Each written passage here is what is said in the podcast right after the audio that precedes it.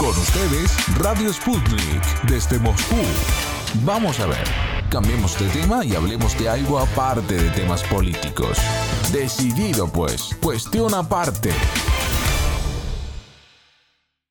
Los invitamos precisamente a que vengan a conocer un personaje que, wow, da mucho de qué hablar, sobre todo porque es un personaje que ha traído consigo sus culturas, sus culturas provenientes del campo colombiano y las ha plasmado en la música, pero una música atrayente, diferente tal vez, pero al mismo tiempo moderna y que combina muchos estilos y que en estos momentos a cualquiera puede poner a bailar. Acá está con nosotros Edson Belandia. Edson, bienvenido. Hola Cristian, gracias.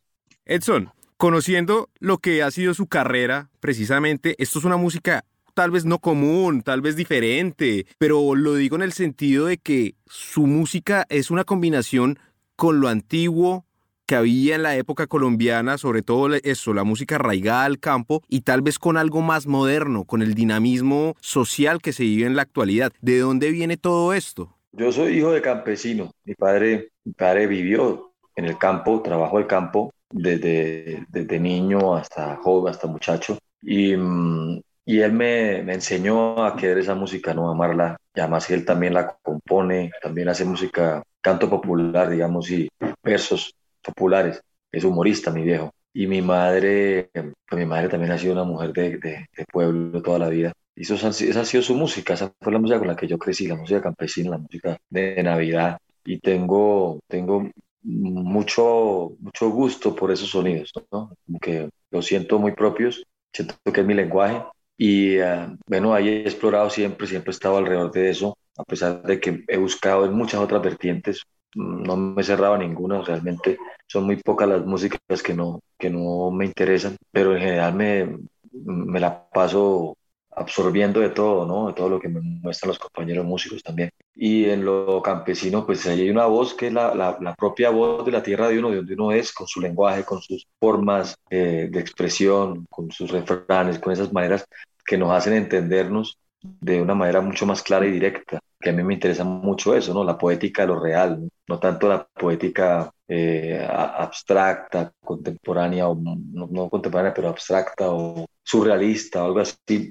A mí me gusta mucho la, lo, lo, real, sobre todo porque estamos en una condición social en Colombia y política que, que bien necesita esos términos, ¿no? Por eso, a pesar de que muchas veces use uno un ritmo tradicional, pues las temáticas son contemporáneas, eh, los términos, las palabras que se usan también, y la voz de uno no es la voz de un campesino netamente, ¿cierto? Es, es una voz que se, que se nota que es de alguien de la, de la ciudad o del pueblo, urbana. Entonces eso, eso, eso, ese conjunto de cosas ya eh, hacen que aunque estés en el mismo molde de lo tradicional, de algunas veces de una cosa tradicional, pues eso no suene tradicional, lo que suene actual. Pero como te digo, no solamente uso lo campesino, no, estoy siempre con muchas otras herramientas a la mano. Pero de hecho se nota ese dinamismo que usted tiene, sobre todo como usted lo mencionó, algo más también relacionado por, lo de, por el lado de su padre, a veces con el humor, algo relacionado también con lo poético, tal vez por el lado de su madre, como usted lo dice, y al mismo tiempo ese dinamismo de todo lo que hay. En momento no es solamente ese humor o eso poético, sino también lo político, en lo cual usted ha plasmado muchas cosas también. De hecho, hay una canción que básicamente se volvió un, un pronóstico de lo que iba a pasar en Colombia con el candidato en ese entonces, Iván Duque, una canción que es Iván y sus bambán, y cómo de repente todo lo que usted plasma en esta canción se volvió realidad. Sí, pero justamente es por una, digamos que una observación política, el comportamiento político del país, ¿no? Eh, pareciera que fuera una, una que, como se dice, una profecía, ¿no? Que estuviera uno adelantándose a los hechos, pero no es eso, ¿no? Realmente lo que yo intenté hacer con esa canción fue un jingle de campaña de, de, de ese candidato que es presidente ahora, Iván Duque, un jingle de campaña de él, un jingle para promocionar su campaña, pero diciendo sus verdaderas propuestas, las que no decía de dientes para afuera, ¿no? Y que sabíamos que las iba a usar, porque él eh, eh, era de la línea del uribismo, era de esa, de esa línea que ya sabíamos cómo gobierna y qué hacen y qué, qué tipo de cosas usan, cuáles son sus estrategias. Entonces no era más que ponerlas en una canción y decirlas otra vez que con este candidato lo que teníamos era eso, eso otra vez. Y pues era evidente que si ganaba iba a pasar, iba a pasar y pasó, tal cual pasó, es, exactamente lo que ha pasado durante todo el gobierno con este señor. Entonces es más que, más, más que, más que profetizar o, adelantarse a los hechos, es hacer una lectura política, pues ojalá lo más certera posible, ¿no? Con las evidencias que están ahí al alcance de todo. Ahí por lo menos usted, como lo dice, o sea, es una lectura de lo que hay, de lo que son, de, de, su naturaleza, digámoslo así. Por lo menos hay una canción que le sigue después de esa que a mí me gusta mucho personalmente, que es Su Madre Patria. Y Su Madre Patria usted escribe como que es un poco de esa historia colombiana desde la época de la colonización y lo que se quedó de esa colonización. O sea, no basta con la independencia, sino ahí se quedó eso y terminó evolucionando, sacando los recursos. Exacto, es eso, es, es, es, como a través de una canción tú puedes contar esa historia, ¿no? Es una pregunta y un reto que yo, que yo me, me, puse en un momento. Venía estudiando esa posibilidad de hacer una canción que hablara de ese tema y a partir de un comentario de un amigo, un señor muy blanco y muy ojiclaro que, que decía que había que tratar de encontrar otra vez el rumbo del país y, demostrar que éramos herederos de España, ¿no? Una cosa así. Entonces, eh, y siendo un tipo amigo mío que tiene unos pensamientos sociales y muy interesantes y un man muy consciente y muy empático, me causó mucha curiosidad que, que, dijera eso, pero luego te das cuenta que es un tipo con, con toda, su, toda su distinción de príncipe, ¿no? Él muy, muy claro, muy blanco, muy, sin, sin caer en racismos, pero es, es extraño cómo eso se les, eh, eh, él se siente español, en pocas palabras. Entonces, a partir de eh, ese momento que el hombre dice eso, me, me, dio la idea ya definitiva de por dónde podía yo contar la historia. Y es eso, ¿no? La madre patria, ¿no? que somos herederos de esa madre y me enseñaron a amar la madre patria. Entonces, lo que intenté en la canción fue, fue demostrar que, evidentemente, la gente que está en este momento en el gobierno es heredera de esa, de esa colonización, de esa madre patria que para que es la madre patria de ellos, de los que gobiernan, la, no de la nuestra, no de los que no somos gobiernos, los que somos, estamos mestizados, ¿cierto? Estamos mezclados y hemos tenido otra realidad y nuestra madre, nuestra madre es, la tierra misma, es el, suelo que pisamos, esa es nuestra madre tierra, no es la madre España. Y era una buena manera de, de contarlo, ¿no? Es decir, cronológicamente, llegaron acá en unas carabelas con Colón, hicieron esto y lo otro, y eso que hicieron hace 500 años, hoy se llama Odebrecht, hoy se llama Reficar, hoy se llama eh, los Panama Papers, hoy se llama fracking, ¿cierto? Pero es exactamente la misma operación. Esta gente que está acá no tiene un objetivo eh, realmente político en el sentido real de la política, que es organizar, la organiza, no solo administrar, administrar es una parte, porque no solo son recursos, también son derechos, también son reformas, ¿cierto? Y, esas, esas cosas, eh, justamente lo que ellos, ellos limitan su, su, su labor a administrar, y administran como quieren, como les parece, como si fuera una finca, que es de ellos y hacen lo que quieran en la finca. A pesar de que uno en, su finca no puede hacer lo que quiera tampoco, porque hay leyes y hay reglas que deberían cumplirse también de derechos de la naturaleza, por ejemplo, o derechos laborales. En una finca, por más que sea de uno, uno no puede explotar a, unos empleados. Estos tipos hacen lo que quieran. Y la, la lógica con la que llegaron aquí, llegó aquí la colonia, fue una lógica de saqueo. A eso venían, a sacar, a sacar riqueza y llevarla hacia España. Pues eso siguen haciendo eso siguen haciendo, saqueando la, la riqueza, saqueando el oro, saqueando el carbón, saqueando el petróleo, sacando el agua. Y se lo llevan a Miami. y, y, viven en Miami y viven en España, ¿cierto? No viven acá, no viven acá. Y si viven acá, viven de pasos. Ellos, ellos son, ahí está el nuevo candidato, el nuevo candidato, su nuevo candidato en este momento está en Miami. O sea, aquí no vive. Está en, está en plena campaña, pero él vive en Miami. Entonces, esa lógica, y eso que se maneja de mi pueblo, ese man es de mi pueblo, ese man es, fue alcalde de Bucaramanga y fue concejal en Piedecuesta. Y ese tipo, ese tipo es un tipo alpargatón como yo, o sea, ese man es un man de pueblo, es un man de pueblo que hizo mucha plata porque nació con ese, con ese chip de querer hacer solo plata y que su, su mamá le heredó esa idea y su papá siendo campesinos, pero campesinos con toda la luca del mundo, por, por las tierras, por tener tierras. Y este tipo tiene esa misma lógica. Tiene esa misma lógica y por eso es el candidato de estas personas que han saqueado el país, porque él también tiene esa misma idea, administrar desde la Luca, solo la Luca, para ellos. Entonces la canción, la canción intentaba, intentaba contar eso y decirles, bueno, pues, pues si le gusta tanto la plata, pues vaya vayan que los mantenga su madre patria, pues, pero aquí no que lo mantengamos nosotros, ¿no?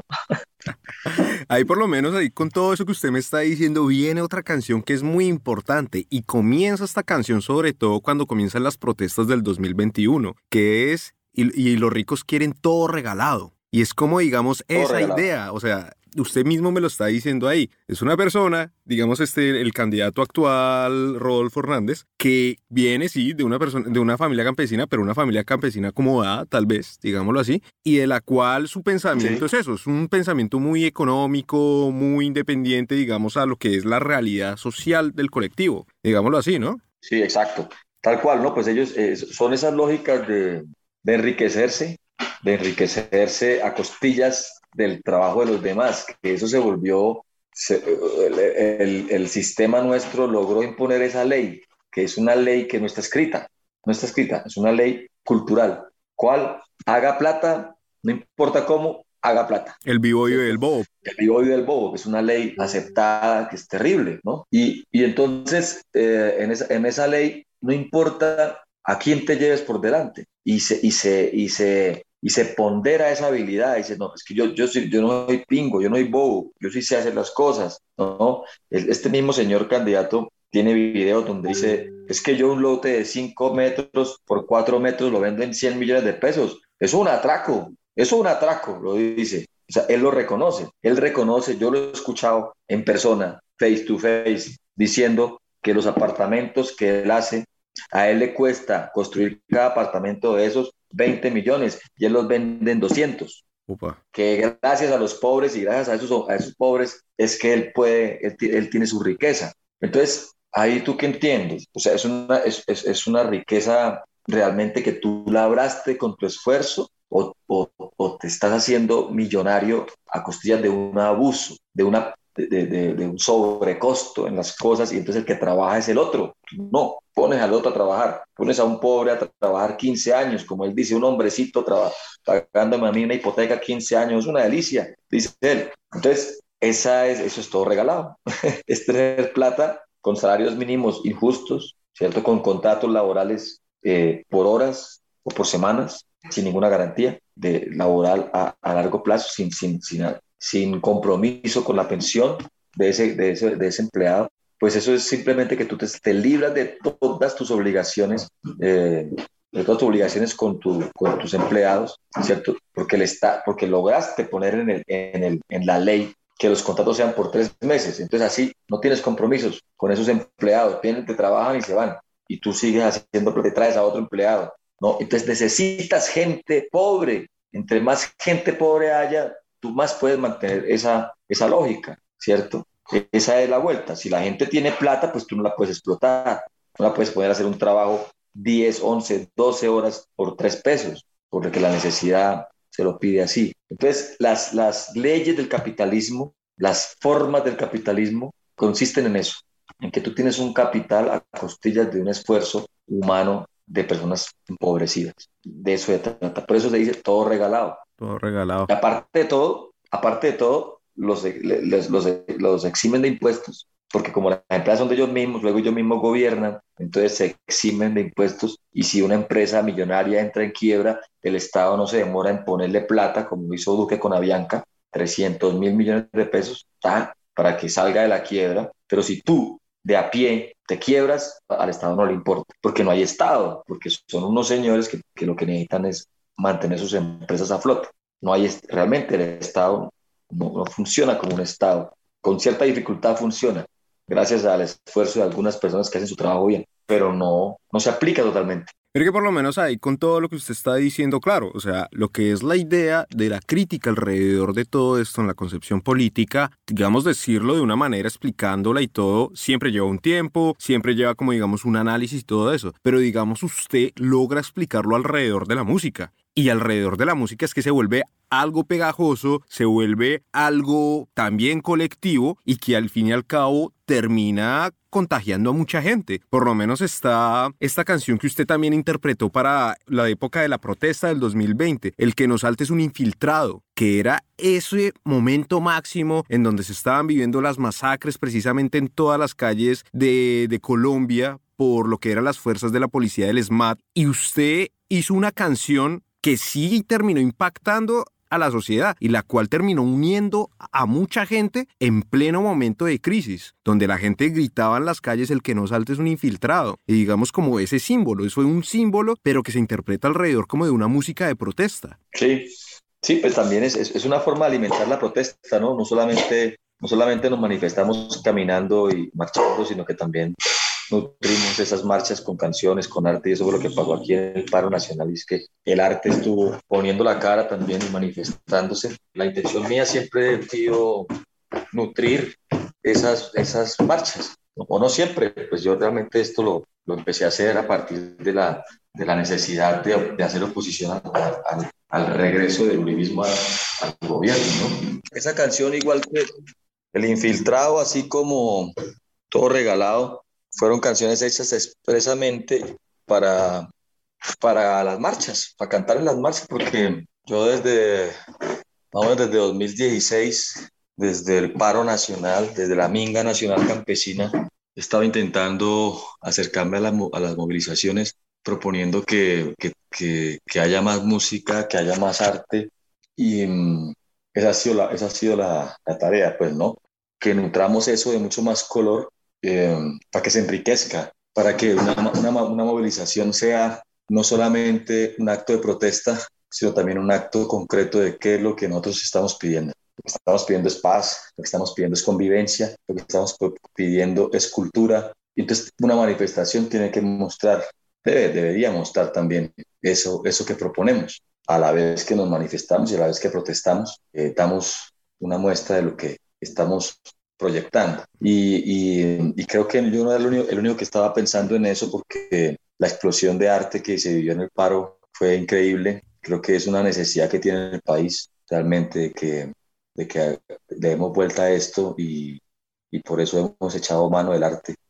Mire que por lo menos usted me dice algo muy interesante y que alguien ya en este espacio lo tocó. Acá nosotros en este espacio tuvimos a Martín Batalla. Él actualmente es el director de La Montaña, que es... Excombatientes. De los excombatientes de las FARC. Es una distribuidora de equipamientos deportivos. Y Martín Batalla, él decía que una de las cuestiones muy importantes en el proceso de paz y que faltó por firmar en, en lo que era el desarrollo de, las, de los diálogos de La Habana era la cuestión del arte, porque es que el arte es algo muy importante para desarrollar la paz. El arte es una forma de educación directa con el ser humano, en la cual las personas entienden su situación y entienden los dinamismos para cambiar esa situación también. Sí, bueno, ahí está el acuerdo de paz, yo no, no, no sabía, pero el, el, arte, el arte es, una, es una herramienta que tenemos para hacer memoria, para comunicarnos también, para hacer ceremonias necesarias, eh, sociales, ¿cierto?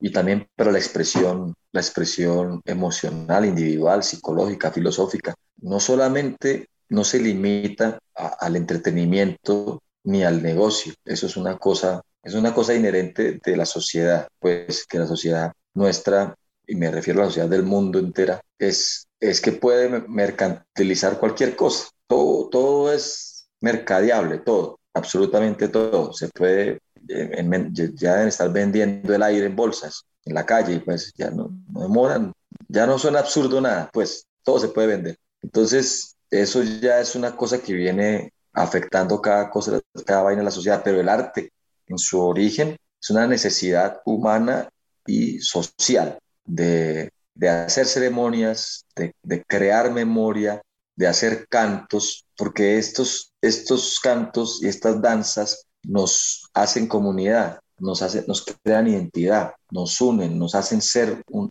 grupo, ¿cierto? Igual, igual la pintura nos, nos ayuda a hacer memoria, nos ayuda a reconocernos como en, un hecho histórico, una secuencia histórica, a marcar nuestras épocas, a ir registrando cada momento. eso es el arte en, esencia, ¿no? En esencia es, esa, es eso.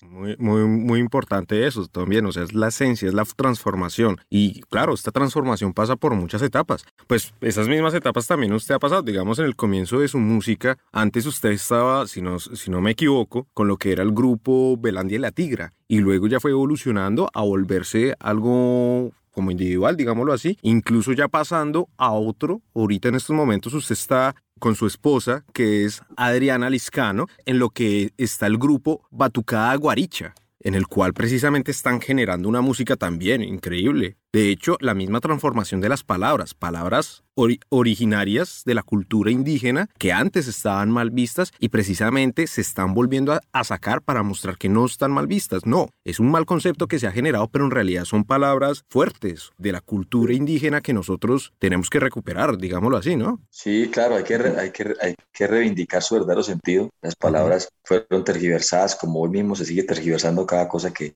que, que se dice o que se propone y que atenta contra, contra los intereses de la, de la gente que, que, maneja los medios y que maneja el poder. Okay. Si tú dices una cosa, o, lo que tú digas o lo que tú eres, van a tratar de, de convertirlo en algo perjudicial, ¿no? Entonces, si tú marchas, te dicen vándalo, o si tú eres parte de la minga indígena, ya eh, te, te, convierten en un delincuente a partir de los medios porque ya la, vuelven, empiezan a volver la palabra minga un sinónimo de terrorista, de terrorismo, de banda criminal, de organización criminal. Entonces, así han hecho con un montón de palabras indígenas también y, pues hay que, hay que volverles a dar el, sentido que tiene porque eh, detrás, de esa, detrás de esa expresión, por ejemplo, de guaricha, cuando se usa para insultar, pues hay un desprecio hacia un, hacia un origen, hacia un, un grupo de personas que también son habitantes de este lugar y que estuvieron antes que nosotros acá. Entonces, contiene una xenofobia, un racismo, ¿cierto?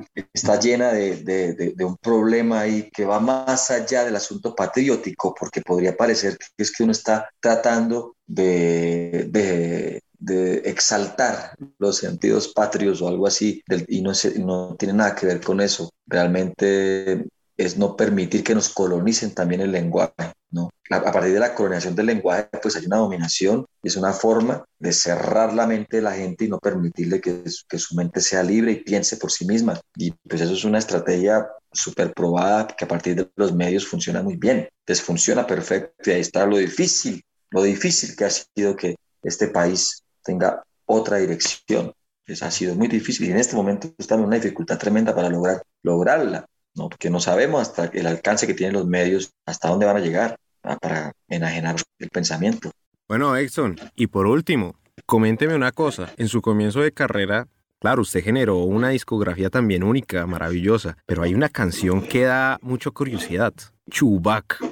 Esa canción Chubak, ¿de dónde viene? Porque Chubak es como decir parcero en ruso. Y de hecho, esa discografía que usted hace sale un ruso hablando precisamente, pero términos muy colombianos. Sí, este, bueno, antes, antes este, te cuento que yo, que yo no empecé con Verandi la Tigra, yo empecé con, pues, así como más a nivel nacional, con Cabulla, una banda de Verandi la Tigra. Pero antes de Cabulla, 10 años antes ya había empezado, solo que esos, esos proyectos no, no tuvieron una, una, circulación nacional. Cabulla sí, Cabulla sí y, tiene cierto reconocimiento en, en, algún sector, en un pequeño nicho. Y luego viene Verandi la Tigra y Verandi la Tigra sigue existiendo. De hecho, vamos a sacar un disco este año.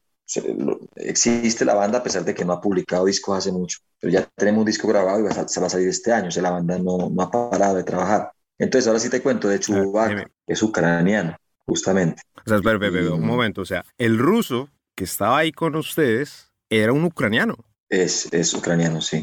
Él es ah. ucraniano. Él habló en ruso porque... Sí, sí, todo el mundo habla ruso y en esas, en esas zonas de Ucrania, claro. Sí, él habla, él habla las dos. Pero yo le pedí que hablara en ruso porque quería hacerla, hacer un personaje, no, no es él, ¿no? es un personaje. Entonces, esa canción existe porque ah, se llama así porque yo le pregunté, yo la estaba construyendo y yo le pregunté a él que cómo se decía, marica, estoy encartado en Colombia, ¿cómo se dice eso? y él me dijo, chubac. Tacloba Columbia. Yo, ah, bueno, me gusta, me gustó el sonido. Yo dije, eso suena bonito, eso suena bacano para hacer una canción. Y mm, yo le pregunté eso porque estábamos en una situación en la que yo me sentía encartado y, y era cómica la situación. Yo por eso le pregunté cómo se dice eso en ruso y me, y me, lo, y me lo dijo.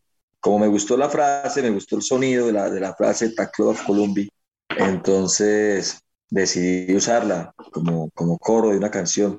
Y bueno, y, me agarré de, de, del, asunto mafioso, traqueto, imaginándome un, un, un traqueto consciente, ¿no? Un traqueto que, que tiene, tiene, tiene comprensión política profunda.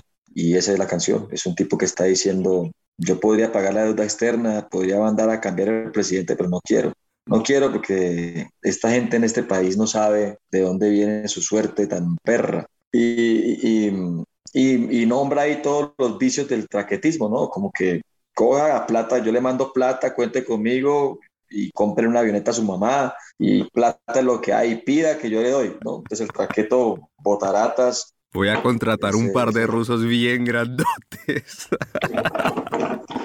un batallón de manes bien grandotes para que me cuiden bien la caleta. Sí, es un traqueto, ese disco súper sencillo, todo ese disco completo es como una mofa, una caricatura del, poder y de, todos esos, esos, vicios sociales que, aquí se han sentido tanto.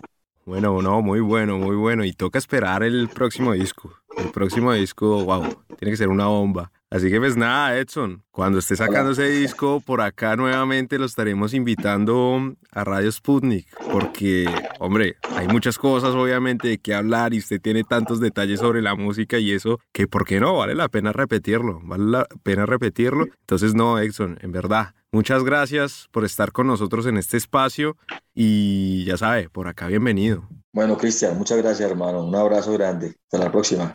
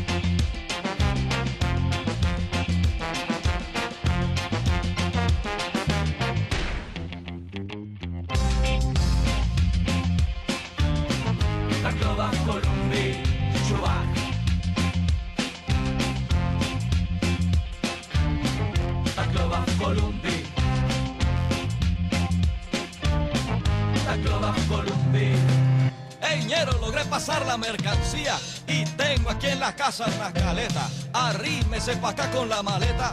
Es tanta plata que quiero compartírsela. Puede llevarse todo lo que empuje.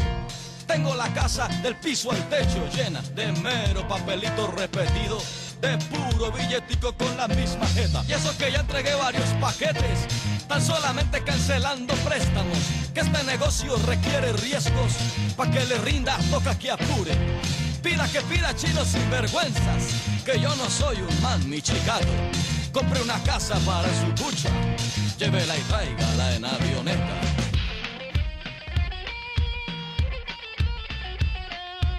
Ey, no sé qué hacer con el dinero. Podía pagar la deuda externa, pero no quiero. Podía mandar tumbar al presidente o hacer de mi barrio un pueblo independiente. Yo no sé qué voy a hacer para abrir un banco, para que el estrato cero tenga cheques, para que le pongan jacuzzi a la cochera, para que el invierno no les tumbe el rancho. Con lo que sobre yo me voy para Rusia, que ya la gente sí que es más decente, que en este pueblo nadie comprende de dónde viene su suerte perra. De Rusia yo me voy a traer un bloque batallón de manes bien grandotes, pa' que me cuiden bien la caleta, pa' que a su jefe nadie lo toque.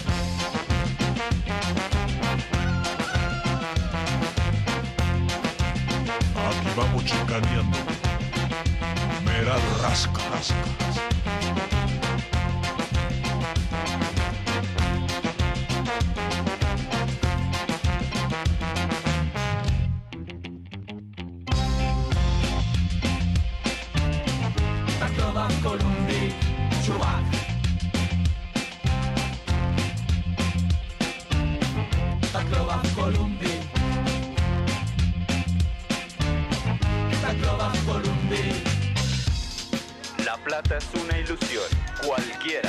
equivoca, porque al que no tiene televisor, no se le daña el televisor. Y no hay peor pobre que el que no sabe bailar. La plata es una ilusión, no le meta mente López, accione.